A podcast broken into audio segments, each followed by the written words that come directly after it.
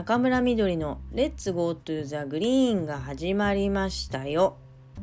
Let's go to the GREEN は毎週水曜日に10分程度お送りしております。はい、えー、前回花瑛塾を解散して、まあ、新党農根党を立ち上げたという話を、えー、しました。うん、で今日はこの農根党という名前の由来について、まあ、少しお話ししようかなと思っています。はい。まあ農根と、うん、農業の農に、えー、魂の塔と書いて、まあ、農根となんですけれどもあのこれあの、まあ、開事故をやめてね、まあ、いろんな人がなんかお疲れ3回みたいなことを、まあ、やってくださったんですよ。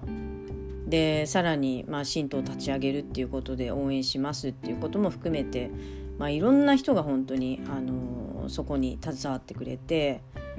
でその度に「まあ、濃紺って、まあ、造語なの?」って聞かれるんですよね。うん、であのいやいや本当に濃紺っていう言葉自体はねすでにあ存在しています。うん、であの、まあ、検索なんかをかけていただければよくわかると思うんですけれども、まあ、意外とそのあの知られていないんだなっていうふうに思うんですがあの例えば、まあ、農業を営みにする人とか、まあ、あるいはそれに携わる人は結構馴染みがある言葉なんですよね。うん、でまああのそうじゃなかったとしても一度は聞いたことある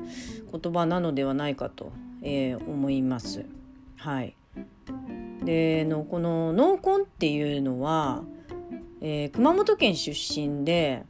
農業のね偉人と呼ばれている、えー、松田喜一さんっていう方が、まあ、いらっしゃいます。でこの方を筆頭に、まあ、後の人々が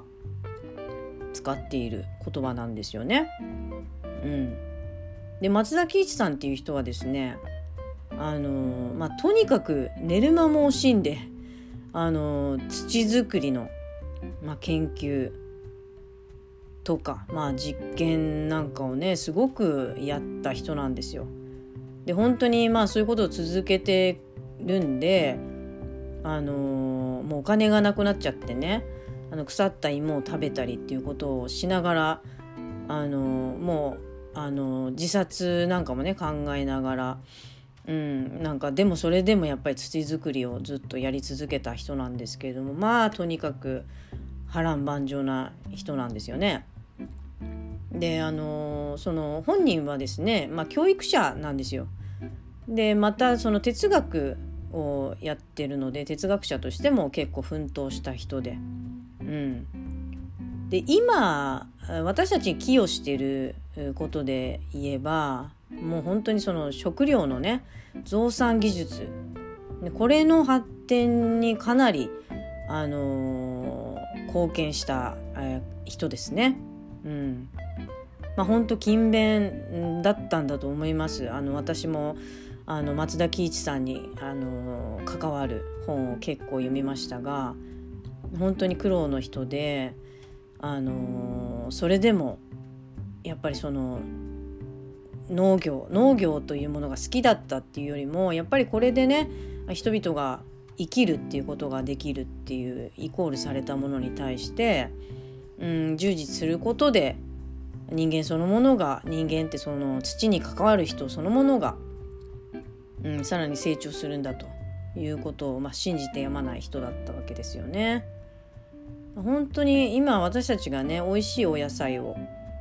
まあ、季節に関係なくまあ、同じようなねあの一年中同じような価格で食べられているのは、まあ、松田喜一さんの土作りの、うん、研究があってこそなんですよね。うん、まあ、ありがたいですよね。うんまあ、そういうね松田喜一さんがですね、まあ、生前、まあ、農耕についてたびたび語ってるわけですよ。で松田喜一さんの言う農耕っていうのは、まあ、濃厚は人間を相手でなくあの天地を相手とする魂であると言っています。またあの天地の積み置かれる無尽蔵の宝をいただいて、まあ、国家社会に尽くす魂で某が育成の魂であると言ってるんですね。まあ、つまり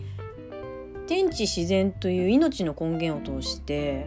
うん、そこからあの国家社会に尽くすということですよね。それを我を私を忘れるまでいやまあやってやってやり抜くということですよね。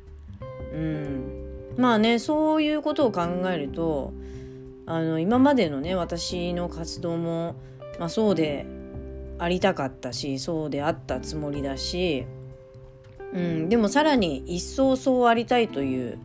まあ、思いがその濃紺島の濃紺に込められているということですね。まあそれからもう一つあります。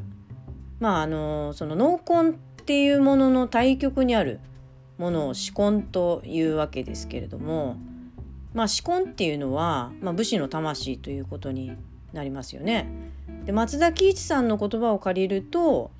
まあ紫根っていうのは茎葉のごとく上に登り、まあ、つまり土から上にあの登っていくものですよね。茎葉のごとく上に登り他を指導し支配する魂であると表現しています。えつまり天下国家を語る、まあ、出世ができるね役人の魂をなんか言うそうなんですよね。うん、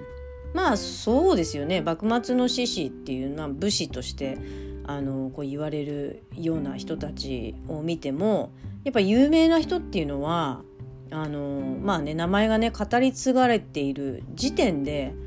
まあ、出世していたと、まあ、言えますよね本来その名もなき人々ってたくさんいたと思いますが、まあ、その中でも群を抜いてね名前が語り継がれているっていうのは、まあ、出世していると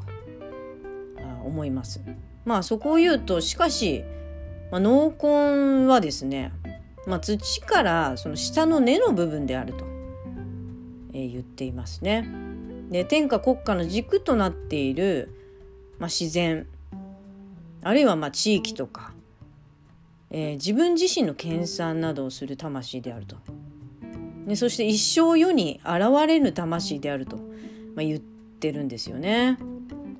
うん、だこれだけをちょっと聞くとね、まあ、濃紺がすごくネガティブな、まあ、ちょっとイメージに、ね、なりうるので、まあ、補足したいと思うんですけれどもまあ紫根には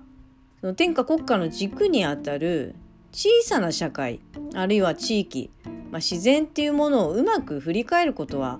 まあ、できないわけですよ。うん、でもしかし濃紺は天下国家の軸にあたる、まあ、小さな社会や地域、まあ、自然っていうものに重点を置くことによってひいてはまあ国家社会に尽くすという大道があるので、まあ、人が生きるとか生かされるための、まあ、政治をやるっていうことにあたっては、まあ、最も重要なね要素は、まあ、完璧に含まれているのではないかという、えー、意味も込められておりはい。まあ濃紺を起用し濃紺糖とさせていただきました。はい。まああの今後ねもしかしたら耳にするかもしれないんであのぜひその意味も、えー、覚えていただければ、えー、私たちが何をやりたいのかということが、まあ、分かってくるかと思います。まあ名前負けしないように頑張りたいと思いますので、えー、ぜひよろしくお願いいたします。はい、えー、今日は濃紺糖の濃紺に込められた意味をご紹介させていただきましたが、まあ、ご理解いただけましたでしょうか？うん。まああのー、そろそろねホームページも出来上がりそうですのではい、えー、今今しばらくお待ちいただければと思います。はい、えー、それでは「Let's go to the GREEN 来週も聞いてね。バイバイ。